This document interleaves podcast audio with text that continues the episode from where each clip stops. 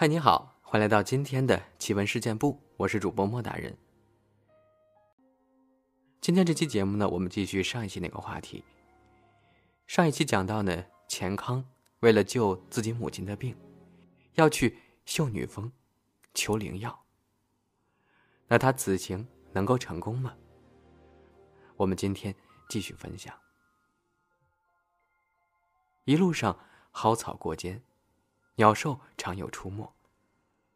遇到没有路的荒野，钱康就拿柴刀开路，把荆棘砍断，荒草踏平。再继续朝远处隐约可见的高山前去。半月后，钱康终于来到一座高入云端的山峰脚下。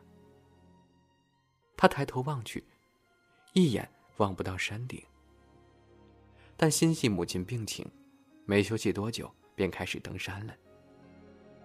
山上没有路，可被钱康闯出一条路来。爬了数天，钱康来到山腰，坐于一阴凉石洞前歇息。未料，里面突然钻出一条闭眼巨蛇，吐着蛇信子说。此山从未被凡人踏足，你来这儿作甚？钱康早已吓坏了，但听得巨蛇会说人话，颤颤巍巍的说：“呃，小小生登山为求狐仙灵丹，救我母亲，求蛇大仙不要吃我。”巨蛇盯着钱康看了一会儿，又道。我在此修炼千年，吸收天地灵气。你这凡人皮肉有酸味儿，我可不吃。那狐仙很是吝啬，灵丹怎会舍得给你呢？钱康又说：“我会以真诚打动他的。”巨蛇嘿嘿一笑，化为一个花衣美男子，走进钱康道：“既是这样，我助你一把。”没等钱康反应，花衣美男就带着钱康直飞云霄。眨眼功夫就上到秀女峰山顶了。此间山顶，阳光明媚，和风习习，到处长满奇珍异草，灵芝鲜果遍地，鲜花芳香扑鼻。中间有一处碧湖，泛着仙气。湖不大。正中有一座小岛。上面的凉亭中，坐着一个端庄美貌的女子。钱康被此番仙境吸引，傻站在原地发呆。花衣男子见状笑道：“岛上的便是狐仙。吾先告辞了。”说罢，男子便自个儿下山去了。钱康朝他离去的方向拜谢后，走到湖边，对这狐仙道明来意。那狐仙子却说：“你能过来小岛再说不迟。”钱康听完满心欢喜，急忙挽起衣摆长袖，准备游过湖去。可那壁湖深不见底，羽毛飘落都沉入水中，无法漂浮。钱康起初不知，只身下水拼命划游，竟无法游动一寸。自己却很快就直接沉下水中，正要被水呛死之际，亏得抓住一根长水草，才得以爬回岸边。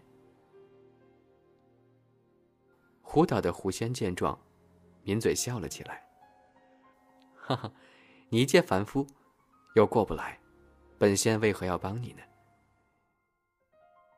钱康一时语塞，说不出要求人家帮忙的理由。无奈，他便干脆在湖边住了下来。如此这番，每天当太阳升起时，狐仙都准时出现在湖中小岛打坐。钱康呢，就在岸边百般哀求，好话说尽，把自己的经历身世。一一的告诉对方。不久，狐仙见他如此锲而不舍，便有所动容，开口道：“罢了，我可以帮你，但有一个条件。”钱康喜出望外道：“仙子快说，小生在所不辞。”狐仙说：“本仙听说凡人有一种真情，愿望为对方而死。如今我想见识一下。”你若肯投湖而死，我便答应下山救你母亲。此番条件确实凌厉异常。钱康思索一会儿，泪水直流，哭喊道：“仙子，此话可当真？我若真的投了湖，你定会下山救我母吗？”狐仙点头，承诺绝不食言。这时，钱康仰天大喊一句：“娘亲，孩儿不孝，唯有来世再报答你了。”说罢，就一跃跳入湖中。然毫无浮力的湖水，直接把钱康拉沉下去。很快，钱康就坠落湖底。随着呛水入鼻喉，自己气息戛然速减。眼看就要被淹死了。只见那狐仙如仙女下凡，轻盈飘入水底，把钱康搂住，给了他一个深吻。这情况来的太突然，钱康看得发呆，甜蜜的无法形容。两人飞出水面，钱康竟气不喘，声不顿。而那狐仙却含情脉脉的说：“如今试出你是一个真情善良的好男子，我就答应你了。”最终，那秀女峰的狐仙被钱康的行为与勇敢牺牲的精神所打动，愿意跟随他回到老家，用灵丹治好了赵氏的怪病。此后，钱康迎娶了狐仙，夫妻二人婚后生活。过得甜蜜恩爱，一年之后，还生下了一对龙凤胎。一时传为佳话。居然是一个浪漫的爱情故事，突然被喂了一把狗粮啊！再来说一个拦路劫鬼的故事。明朝天启年间，滨州有个叫赵生的人，此人高大威猛。学过厉害的武功，且为人十分正直仗义，经常帮着乡邻调解争执。当地不少恶人都很怕他。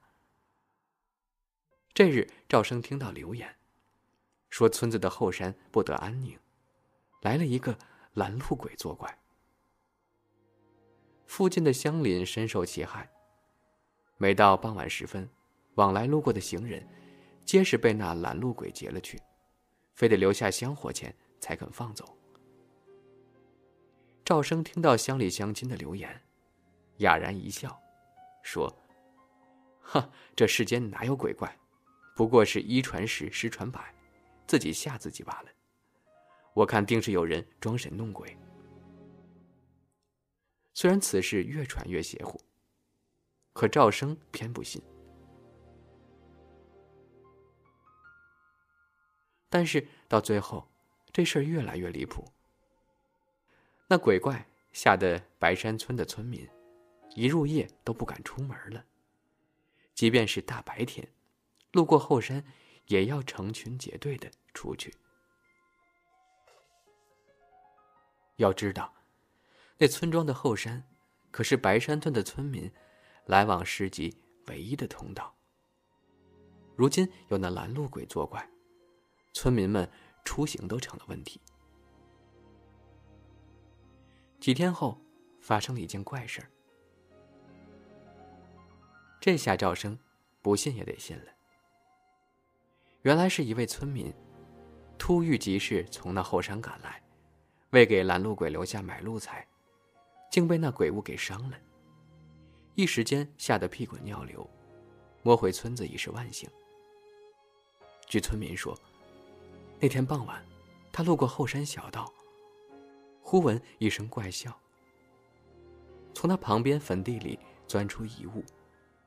长发素袍，面呈猪肝色，隐约能见那血红獠牙，十分可怖。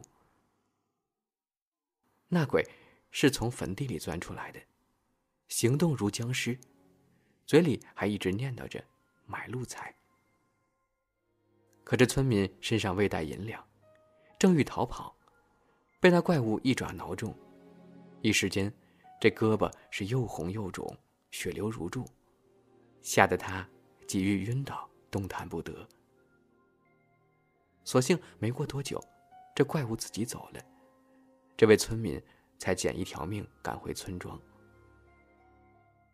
如此一来，整个白山村的人更是惶惶不可终日了。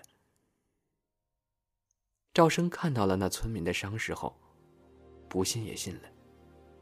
他倒未觉恐惧，只是气怒不已。这拦路鬼如此大胆，公然祸害起人间了。赵生当下便决定，要亲自去会一会他，看看到底是何方神圣。